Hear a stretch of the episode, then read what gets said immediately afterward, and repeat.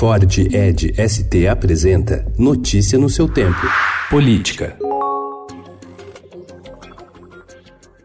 O presidente Jair Bolsonaro indicou ontem o subprocurador Augusto Aras para o cargo de Procurador-Geral da República pelos próximos dois anos, ignorando uma lista tríplice de nomes escolhidos em eleição pela classe. Crítico dos métodos da Lava Jato, classificados por ele como personalistas, Aras lançou candidatura avulsa em abril para suceder a Raquel Dodge. Sua indicação expõe o desprestígio do ministro da Justiça, Sérgio Moro, que foi tirado por Bolsonaro das discussões sobre o comando da Procuradoria-Geral da República.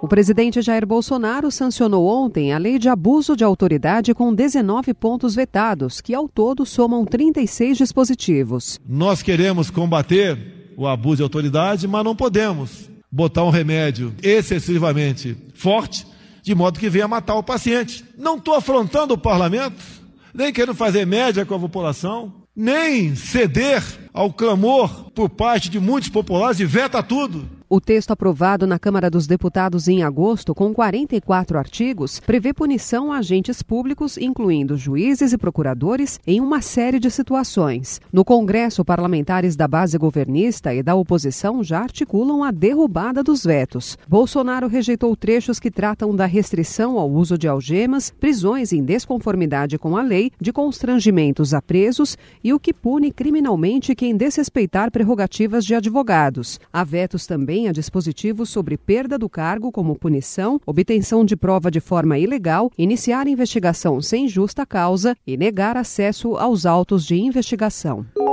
Troca de mensagens entre Fabrício Queiroz e Daniela Mendonça da Costa da Nóbrega, ex-mulher de Adriano Nóbrega, um dos milicianos mais procurados do Rio, indica que, mesmo após ser exonerado do cargo, o ex-assessor continuou a agir como integrante do gabinete do então deputado estadual, hoje senador Flávio Bolsonaro do PSL, filho mais velho do presidente Jair Bolsonaro. As conversas foram rastreadas pelo Ministério Público.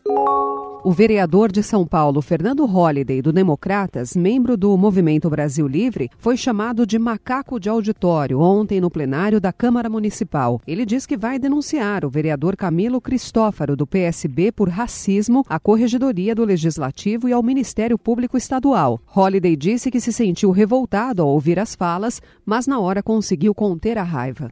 Notícia no seu tempo. É um oferecimento de Ford Edge ST, o SUV que coloca performance na sua rotina até na hora de você se informar.